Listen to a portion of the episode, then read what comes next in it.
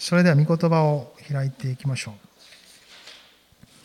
今日も出エジプト記続けて見ていきたいなと思いますが、出エジプト記8章の、まあ、1節から15節まで見たいんですが、まあ、まずは1節から4節まで一緒に読みたいなと思います。出エジプト記8章1節から4節まで。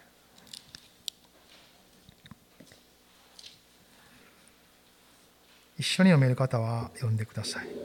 主はモーセに言われた。ファラオのもとに行って言え。主はこう言われる。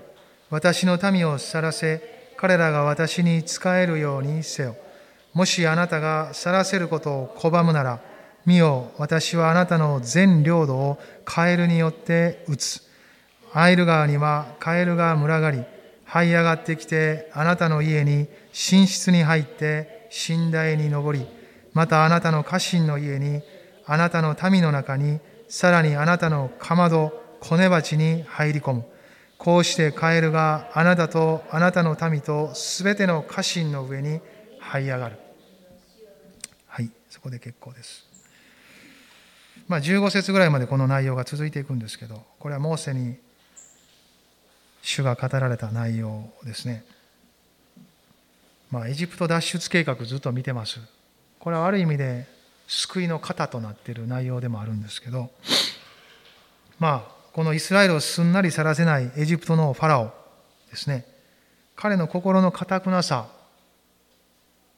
が描かれながら、しかし主がそれを用いられてエジプトにご自身の見業をこう満たしていかれるこの銃の災い印というものがですねこのところでずっとこう続いていくんですね。エジプトにもたらされていきます。モーセとアロンを通して一つ一つなされていくんですが今日見るところは見ているところは2つ目のことですね、まあ、モーセアロンにとってもチャレンジです。神様が言われたことをそのまま行っていく。そして神が神であること、主が主であることを彼らは証ししていくんです。力強くエジプトの神々にと呼ばれる者たちに勝っているということをですね、証ししていきます。そのことがここに綴られている内容の流れです。この全てはですね、主が主であると知るためです。エジプトが、イスラエルが、そしてファラオが。ひいてはこの周辺諸国まで至るその噂を聞いて主が主であられるイスラエルの中に神である主がおられるということが証しされていくためです今の時代はもうイスラエルとかいう隔てというよりもクリスチャン教会が神を証ししていくんです。彼らのうちにおられる神は本物だ。彼らが信じている神様は本当に力強く慰めに満ちている。命のお方だ。あらゆる神様ご自身が表されていく。それはクリスチャン教会です。この時代においてですね。そういうところと重ねながら一緒に見ていきたいなと思ってます、まあ、ナイル川の水が血に変わる。そのところを前回見ました。これが一つ目の災害であり印でした。ナイル川もエジプトにおいては神です。命を与える生活人生を潤す豊かな作物を実らせるための用水でありあらゆることに用いられたこの水それをもたらすナイル川は彼らにとって神の存在なんです。それが打たれることを通して本当の命の源なる方に心が向けられていくように神様はこのナイル川を打たれました。そしてそれは主を信じる印ということにもなっていくんです。ナイル川今度は神様はカエルを使うとおっしゃられました。カエルを使ってエジプトを打つと言われたんですね。エジプトにとっては災いですが同時に神が神である主が主であることを知ることのできる印でもあります。カエル好きな人います？私子供の頃カエル好きでした。あちこち行ったらカエル捕まえてきてよく母に嫌がられたのを覚えてます また持って帰ってきてって すぐにカエルこう容器に入れて買い出すんですねでも餌が取れないのでですねハエとかあんなの捕まえられるので結局しばらく置いておいて、まあ、どっか池に放したりそういうことを繰り返したんですけどカエル好きでしたねやっぱりでも不思議と今そんなカエル好きじゃないです。もうあんまり触りたいとも思いません。やっぱり子供の頃ってそんな好きなんやなって思いながらですね。でもカエルがエジプト中に群がるっていうんですよ。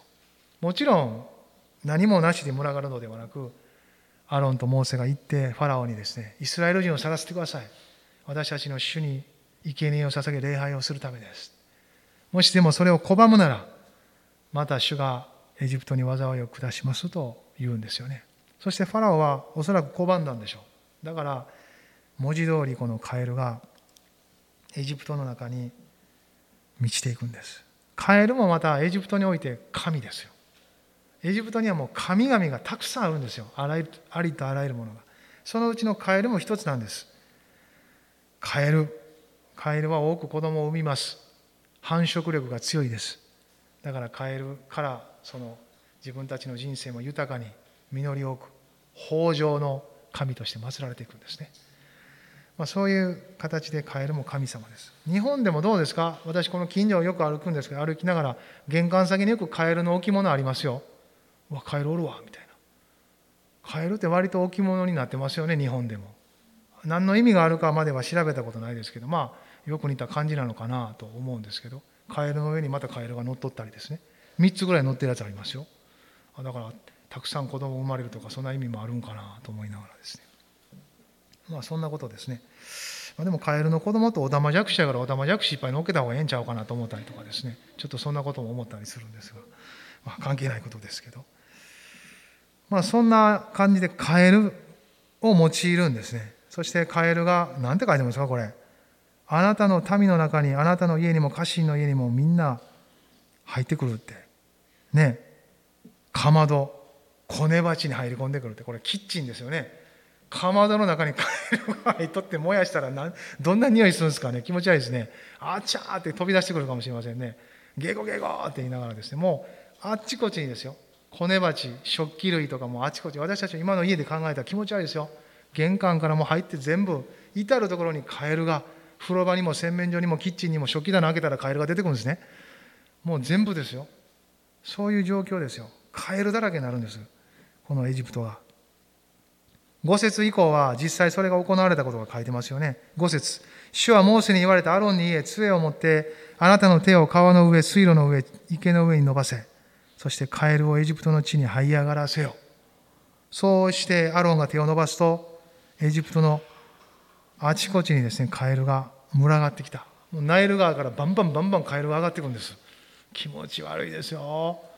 まあナイル川はですねこう豊かに水をたたえる時にカエルが繁殖するのはよくあった出来事らしいですけどもそれを超えていく異常なほどの繁殖なんです。異常繁殖です。それがこの時もたらされていきます。這い上がっていくんです。どんどんどんどん。カエルやからまあ遅いですわね。ある程度スピードは。ゲコゲコゲコゲコっていうのが飛んでどんどんどんどん。カエルがエジプト中に満ちていく。うわ気持ち悪いなと思いますよ。そういう状況がこのエジプトに起こっていくんですね。そしてこともあろうに受法師たちはまた同じことをしようとするんですね。ナイル川の時もナイル川を血に変えることを真似るじゃないですか。もちろん神様がやったほどの規模ではないと思いますがちょっと魔術を使って真似事するんですね。でもナイル川を水を血に変えたところで何の意味があるんですか？一緒になって。ナイル川を元に戻すんだったらええなと思いますけど一緒になって血に変えたらもっと飲まれへんやんかってなるじゃないですか。カエルの時もそうです。カエルがわーっと繁殖した時に受法師たちもやってきてですね俺たちも同じことできる。お前たちの髪だけが力があるんじゃない。バーンってやったらカエルがちょっとぐらいこう現れたんでしょうね。何が嬉しいんですか？もうみんな気持ち悪がるだけですよ。あんたら何してんのって。ファラオも怒怒ったんじゃないですか。お前ら何しとんやっていう感じですね。どうせ力使うんやったらカエルを元に戻せって。ことですよね。そんな感じで受法師たちも役に立たないですよ。そういう形ですけども。この受法師たちがこういうことをするってことはですねまだ彼らは主に逆らおうとしてるってことですよ。立ち向かおうとしてる。抗ってるんです。抗ってるわけですよね抗う姿です、うん、それがここに描かれている内容ですしかしこの後変化がちょっとだけ起こるんですね8節一緒に読みましょうファラオはモーセとアロンを呼び寄せて言った。私と私の民のところからカエルを除くように主に祈れ。そうすれば私はこの民を去らせる。主に生贄を捧げるがよい。主に生贄を捧げるがよい。祈れって言うんですね。主に祈れ。初めてファラオからですね、この主という言葉が積極的に用いられるんです。彼はかつて何て言ってたか。最初にモーセとアロンが言った時私は主を知らないって。主とは何者だって。なんでお前たちが言うような言うことを聞かないといけないんだって。それがファラオの霊的状態です。暗いです。主を知らない。神が神であることを知らない。このお方をわからない。そういう霊的な曇りと暗さの中にあったファラオ。むしろもっと暗いどころか高ぶりですよね。私が神なんだって。私の前で神と呼ばれるものは私が治めるべきものなんだって。そしてエジプトの神々は幾分か私が使ってるんだそういう感じですよ。だから主とは何者だ。私はそれを知らないというのはただ知らんというだけじゃなくてそんな神が私に何ができるんだってことです。そういうことですよね。でもここではもうたまりかねたんですよね。自分の周りにいる地方士たちもカエル出すぐらいしかできへんからですね。もうお手上げと一瞬になりますよね。そしてまあ心の底からではないにしても主に祈れという言葉がこのファラオから出てくるんです。主を認めざるを得ない状況に置かれていくんです。初めて口にして力の限界を感じているファラオの言葉が出てきます。ね。主を知らない者にとって礼拝を捧げるとは退屈で無駄な時間のように感じるかもしれません。ファラオにとってはそういうものです。ヘブル人の神がどれだけの神か知らないけど私が言うところのその仕事を辞めてまでお前たちが礼拝しに行くっては何事だと。そんな無駄な時間を使ってる暇があったら働けと。そう言うんですね。この世の神は今の時代もそう語ってますよ。無駄なことをするな。働け。働け。働け。お前の力で頑張れ。お前がやれ。お前がやれ。でも聖書は御言葉は人の本文は神をあがめ神を礼拝し神と共に歩くことだとはっきりと語っています。この神を抜きにした働きや神を抜きにした頑張りや神を抜きにした努力は本当に虚しいものですよ。人は頑張らないといけない時がある。努力しないといけない領域がある。私たちは働かなければならない。でもそれは神と共にです。私たちを本当に生かし本当の目的に従って歩くことができるように導かれる方と共に私たちは頑張り努力し働くんです。そして社会の中で貢献しながら主の御国を広げるために尽くしていくんです。でもそれは主から離れたことではありません。主の全く憩いと恵みと力のうちにあってそのことをさせていただくんですよね。主の民である彼らにとってそれは本分であり主ご自身もそれを求めておられるんです。ですからファラオは手放すべきなんですね。そして神様も視力を尽くしてイスラエルを手放すことができるように働いていかれるんです。本来あるべきところに彼らが生きることができるように神様は全力を傾けてくださいます。ただこの時を通っていくんですねプロセスを。モーセアロンもイスラエルもそれを見ながらですね一緒にたどっていきます。この中にあって主に祈れというファラオから出てきた言葉を受けてモーセは答えるんです。9節も一緒に読みましょう。モーセはファラオに言った。カエルがあなたとあなたの家から立たれナイル川だけに残るようにするため私があなたとあなたの家臣と民のために祈るのでいつが良いかを指示してください。モーセはここでですねファラオの言葉を受けてただそれを持ち帰って主に祈ったんじゃありません提案するんですあそうですかと。あなたは主に祈れと言いましたね。じゃあ、いつ祈りましょう。あなたが指定してください。あなたが指定された時に祈り、そしてそのカエルがその時に立ち去っていくことを祈りましょう。川だけに残るようにしましょう。もう通常の状態に元に戻るように祈りましょう。いつですかと言うんですね。なぜモーセはこういうことを言ったんでしょうか？はっきりさせるためです。背後に主がおられ、この出来事が主によることであり、この出来事が収められることも主の手によることだということがはっきりするためです。そのためにモーセはその提案をしたんです。ね。ただ自然現象で勝手にカエルがなくなったとファラオが言わないように、もう偶の根も出ないほどに主がなされたというしかないところに追い込むためですよね。まあちょっと追い込み量みたいなとこありますね。そういう感じでモーセは語っていくんですけどモーセってどんな人だったか覚えてますよね。行く前にどんな人でしたか？いや私は口下手ですねって言ってたんですよ。口下手だからもう無理です。他の人使わせてくださいって。もう尻込みして言い訳して泣き言言ってた人ですよ。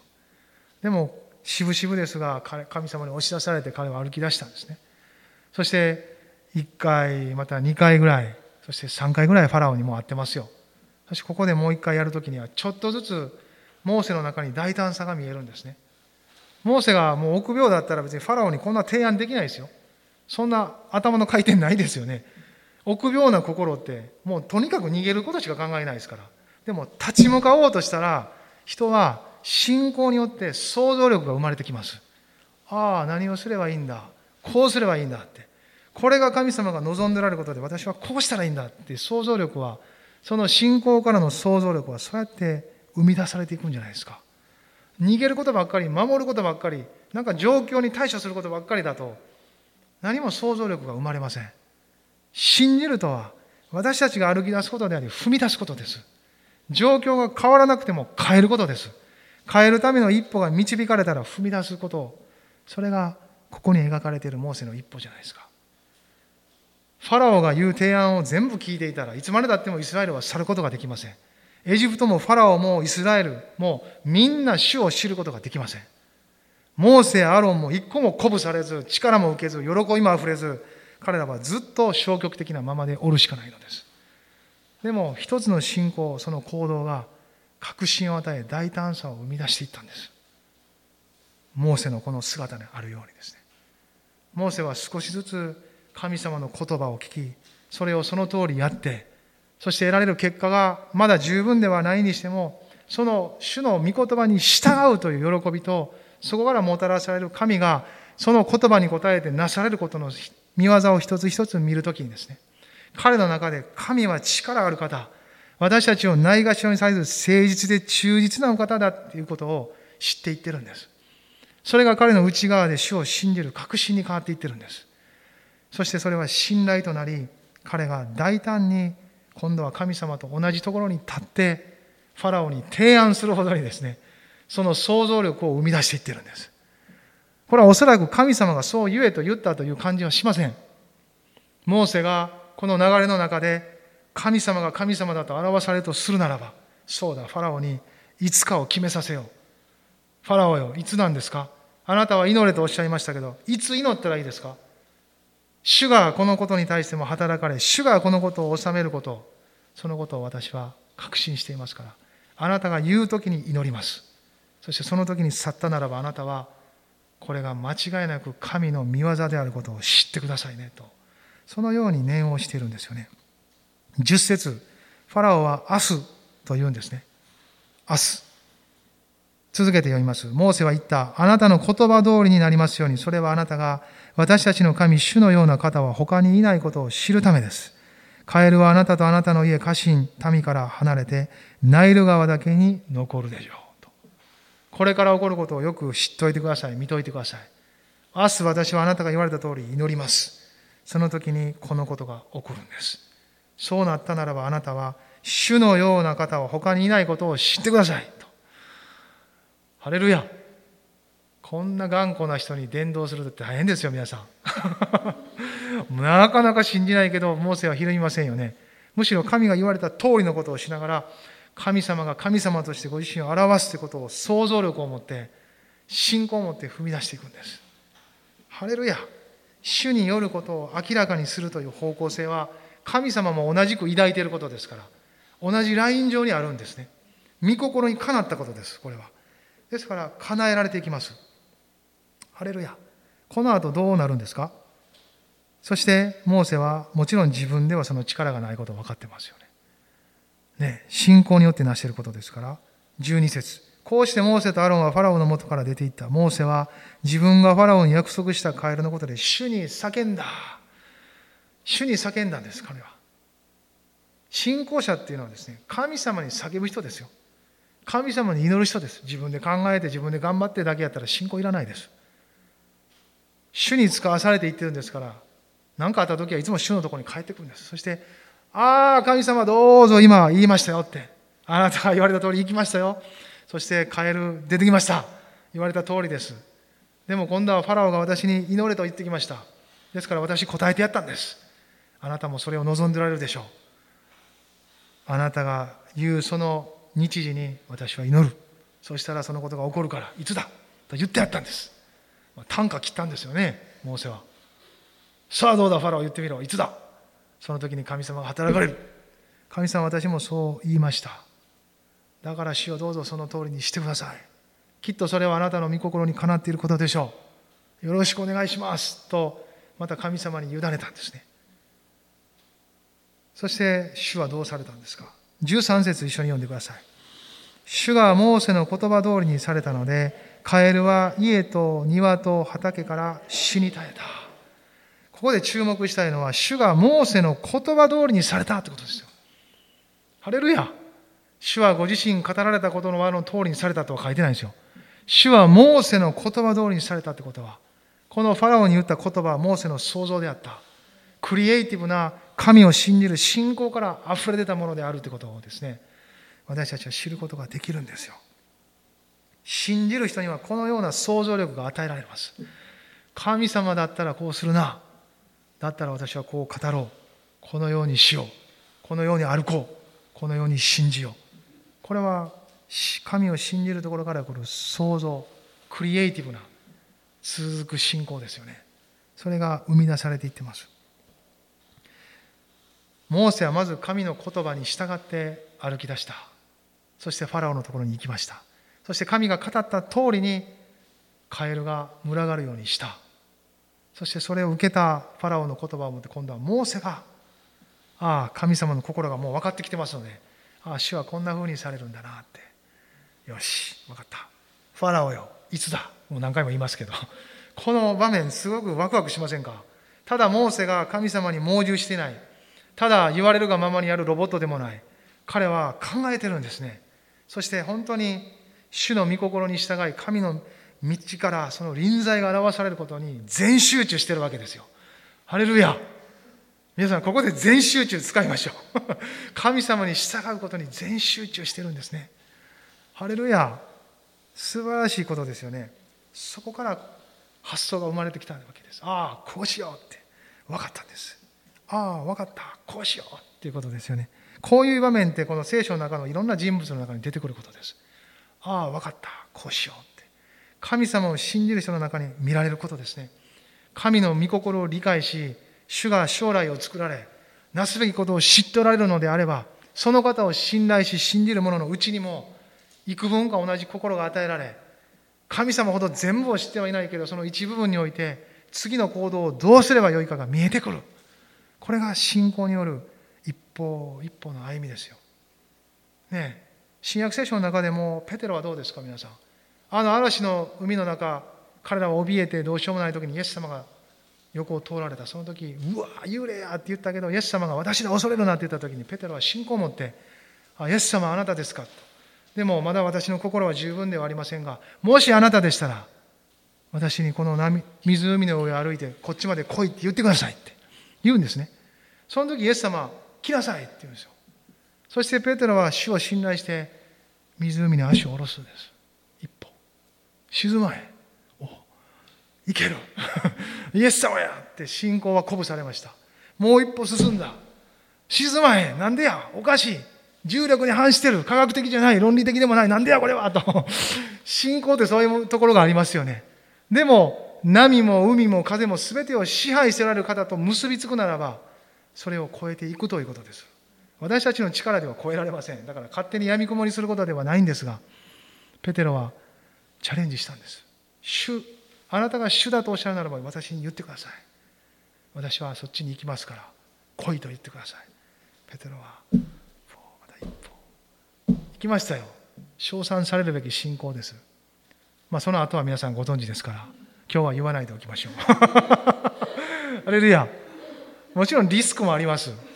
リスクもあるんですがこのチャレンジは見上げたチャレンジだと思いますね。私たちも人生の中でこのような社会状況の中であらゆることの中でチャレンジされていく。でもそれは主の方も待っておられるんですよ。あなたはチャレンジするか？ただ待つだけの人か？モーセたちは与えられた機会を生かしてるんです。神様はモーセとアロンを用いようとされた。でも同時にモーセとアロンも主に用いられることを願い捧げた。最終的には。だから彼らも最大限クリエイティブに神の御心が果たされていくように動いていくんです。そのことの中でこの出来事はなされています。そうすると何が生まれるんですか？信じる者たちのうちに自信が生まれるんです。神を信じていくってことはすごいことだ。もっと神様を知るようになるんです。もっともっともっと主を知るようになっていくんです。このリスクを犯さなければいつまでも私たちは今知っている分しか主を知ることはできないです。まあ、それでも恵みで十分知ってるんですけどもでもますます主を知っていくそういう踏み出しの時って信仰者の中にあるなとそのように思わされてます。まあ、そして主がその言葉の通りにされたので15節一緒に読みましょうか。ところがファラオは一息つけると思うと心を固くし彼らの言うことを聞き入れなかった。主が言われた通りであった。ちょっと一節抜かしましたね。14節人々はそれらを山のように積み上げたので、地は悪臭で満ちた。この結果、カエルはナイル川に帰っていってくれたらよかったんですけど、その場で全部死に絶えていくんです。ペコペコペコペコって仰向けになったんでしょうね。下戸、下戸、下戸。もうそこら中のカエルがですね、このもう帰っていってくれたらいいですよ、これ。帰らへんから後処理が大変ですよ、皆さん。山のように積まれたカエルって気持ち悪いですよねもうどう考えてもあの泥出し作業って大変ですけどカエル出し作業ですよもうカエルを家の中からあちこちにもう通り中に山積みにされて何山もですねこう通りにカエルが積まれている姿考えられないです。なぜ神様こんなことされたのか。ななぜカエルはナイル川に帰らなかったのか。最初に申し上げたようにカエルは神だと言われてるんですエジプト人の中で。そのカエルはただナイルに帰るだけでは終わらなかったんですよ。死んだんです。撃たれたんです。神が撃たれるってありえないことですよ。もう神じゃないんですその時点で。でも100歩譲って神だったとしましょう。でもこの神を撃った神はもっと強い神なんです。だからこの神がこの神よりも強く力強く神だというふうに崇められるためですそのためにこのカエルは全部死んだんです撃たれたんですエジプト人の心から間違った信仰を除くためです彼らの信仰に対する裁きを行ったんです。ある意味でカエルが変わって。ハレルヤエジプト人を信仰によって生かすためにカエルが変わって死んだんですよ。間違った信仰は人に命を与えないんです。神様はそれをほったらかしにするほど私たちに無関心ではありません。愛してるから、許してるから、祝福してるから、間違ったことをしっかりとまっすぐに導いてくださる。そして本当に信じるべきもの、心に蓄え命となるべきものに向かっていくことができるように導かれるんですね。ハレルヤそしてこの後ファラオは、まあ、先ほど読んだようにまあ一息つけると心をまた変えたって。喉元すぎると暑さを忘れる。ハレルヤ。日本のことわざもよく言ったもんだなと思いますけど、まあ、本当その通りのことが起こるんですね。かたくなです。災難過ぎたらもう終わりです。でもこれはまだまだ続いていくんですね。でもここで私たちが目を留めたいのはこの15節の最後なんです。主が言われた通りであった。主は前もって語っておられました。モーセたちに。もうこれは何度も見たんですけどもう一回見ておきましょう。3章の19節。これは大事なところですよ。主は知っておられるっていうことは大事なことです。出エジプトの3の19、一緒に読んでください。しかしエジプトの王は強いられなければあなた方を生かせないことを私はよく知っている。アメ最初の段階からモーセたちには何度も語ってます。なかなか生かせないぞって。だから忍耐が伴うけど必ず私はイスラエルを去らせるんだとそうおっしゃったんですね。6章の一節にも語られてます。6章の一節も開いてください。そして一緒に読んでください。主はモーセに言われた。あなたには私がファラオにしようとしていることが今にわかる。彼は強いられてこの民を去らせ、強いられてこの民を自分の国から追い出すからだ。アメこのことを主が知っているだけじゃなくて、イスラエルもそのうち知っていくって。モーセお前もそのうち分かってくるから。安心して今は望むような結果が得られてなくても私に信頼して歩き続けなさいと。そのような励ましをここでモーセたちに与えている、そういう場面ですよね。そして、モーセたちはもう一回使わされて、7章でもう一回ファラオの前に立つんですけど、そこでまた主がその前に語られたことです。7章の3節から5節まで今度は一緒に読んでください。私はファラオの心をかたくなにし、私の印と不思議をエジプトの地で数多く行う。しかしファラオはあなた方の言うことを聞き入れない。そこで私はエジプトに手を下し、大いなる裁きによって私の軍団、私の民イスラエルの子らをエジプトの地から導き出す。私が手をエジプトの上に伸ばし、イスラエルの子らを彼らのただ中から導き出すとき、エジプトは私が主であることを知る。アメン。ハレルヤ。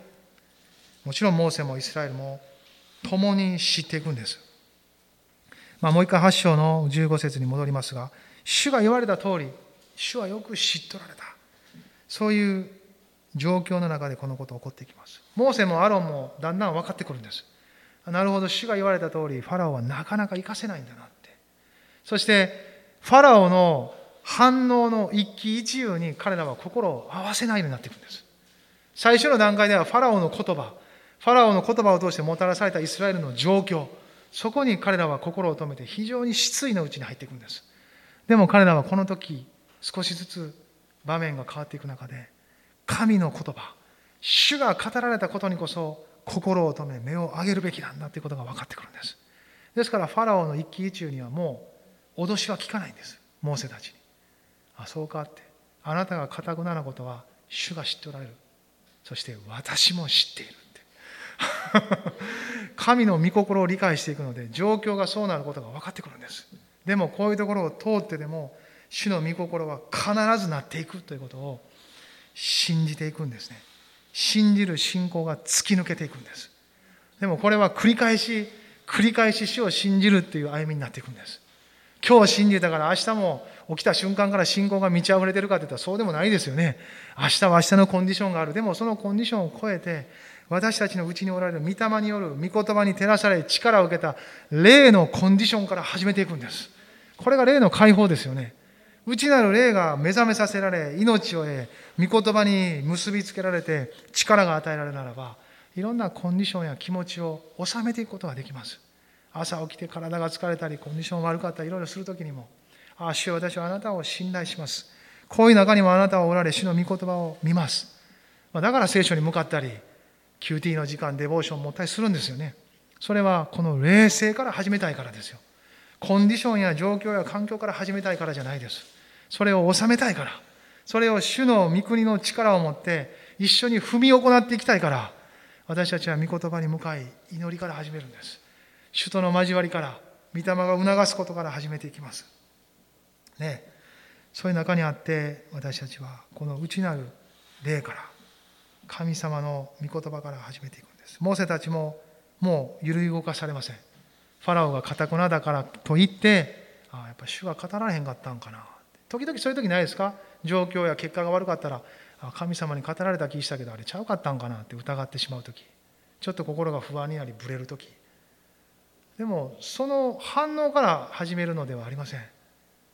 神が何と語られたか、そして私はどのように従ったのか。主に従ったのであれば、そこに止まったらいいですよ。そして次なる一歩をまた主に祈りながら、あ神様、思うような結果は得られていませんよ。どうしたらいいんですか？って、私は何か間違えていますかいや、間違えてないのであればどうしたらいいですか次の一歩をまた主に語りかけによって始めていくならば、モーセたちのように、次、また次と、この固くなるファラオの前にあってもなお、それらが砕かれていく道筋を主は作ってくださるんです。ねこれは力強いモーセたちの挑戦ですよ神の人である私たちも同じような挑戦をこの今の歩みの中で神様から受けてるんじゃないですか。それぞれの人生の中で主を見上げ主に信頼して続けてチャレンジしていきましょう。立ち上がりましょう。そして祈りましょう。ハレルヤ。おおエス様。主に信頼して目を上げ心を向けて。現状や環境やあらゆることがあなたの心を閉ざそうとしてもなお死を見上げて死を八方苦しめられますが私たちには上を見上げてれば上が空いていると窮することはありませんと御言葉を励ましてくれます。ハレルヤハレルヤ今の時の軽い観難は後に受ける重い栄光に比べたらどれほどのものでしょうと。外なる人は日々衰えても内なる人は日々新たにされますと。ハレルヤ私たちは目に見えるものにではなく目に見えないものにこそ目を留めます。それは主です。主ご自身です。この方は臨在され私たちの生活と人生のただ中におられます。主が主であることを認める信仰はこの世が与えてくれるものではありません。それをすでに持っているならばそれは計り知れない命です。使うべきです。用いるべきです。そして神様を見上げるべきです。その信仰により主を見上げそしてこの方につながった人生を続けて歩いていきましょう。ハレルヤあなたの家庭に職場にその人生の一つ一つの歩みに生活に彩りを与えるのは神の恵みです。ハレルヤハレルヤ信じましょう。あなたの乾いた心を潤す水は神様がくださるものです。私のもとに来て毎日来て毎日飲みなさいと私たちを招く方の水を飲むならば内なる潤いは絶え果てることがありません。ハレルヤ精霊様をまた下に求めるほどに私たちの霊をそのように鼓舞し揺るがしそしてそこに連れて行きます。導かれます。あなたが向かうところはイエス様のところです。あの十字架のところに麓にまで行きましょう。その重りは取り払われあなたの背中に背負っているその荷物は取り払われそして命の息吹を吹きつけられてあなたは新しく生きることができるでしょうと。神様は私たちを新しく変えそして一緒に歩いてくれます。誰でもキリストのうちにあるならその人は新しく作られたものです。古いものは過ぎ去って見よ全てが新しくなりました。永遠にまで導いてくださるその恵みをイエス様は私たちに与えてくださっています。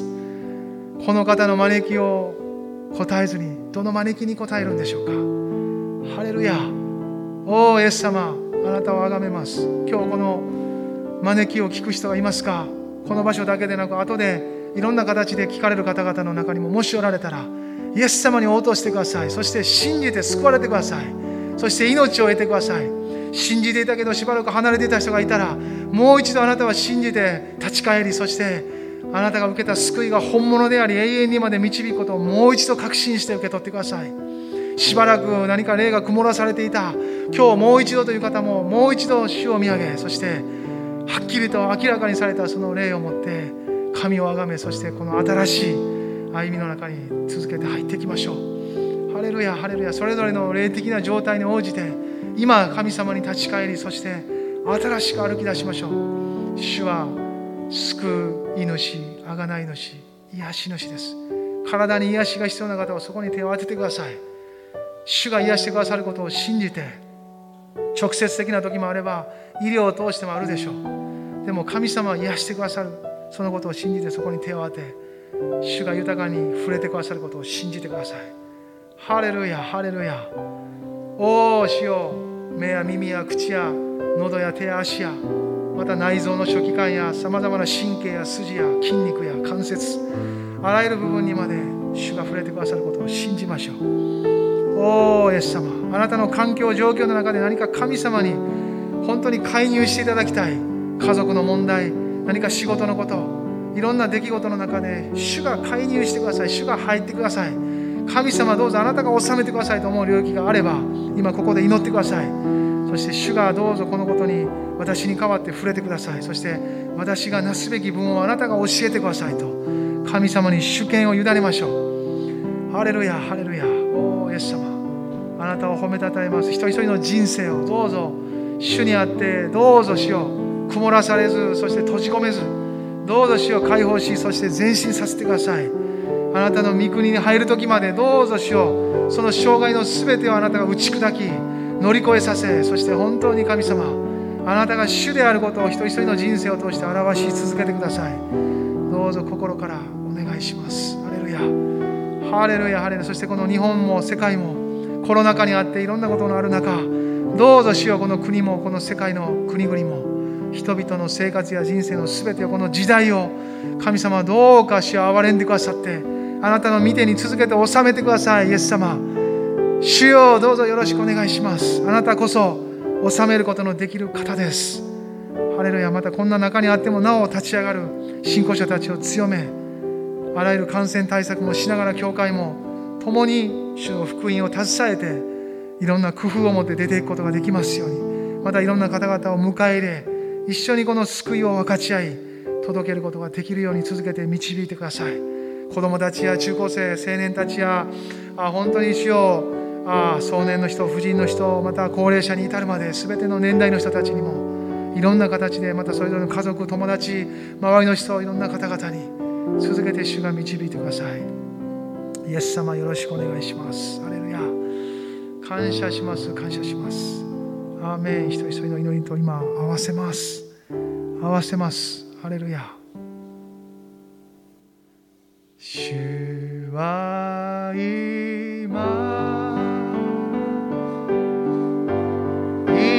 te.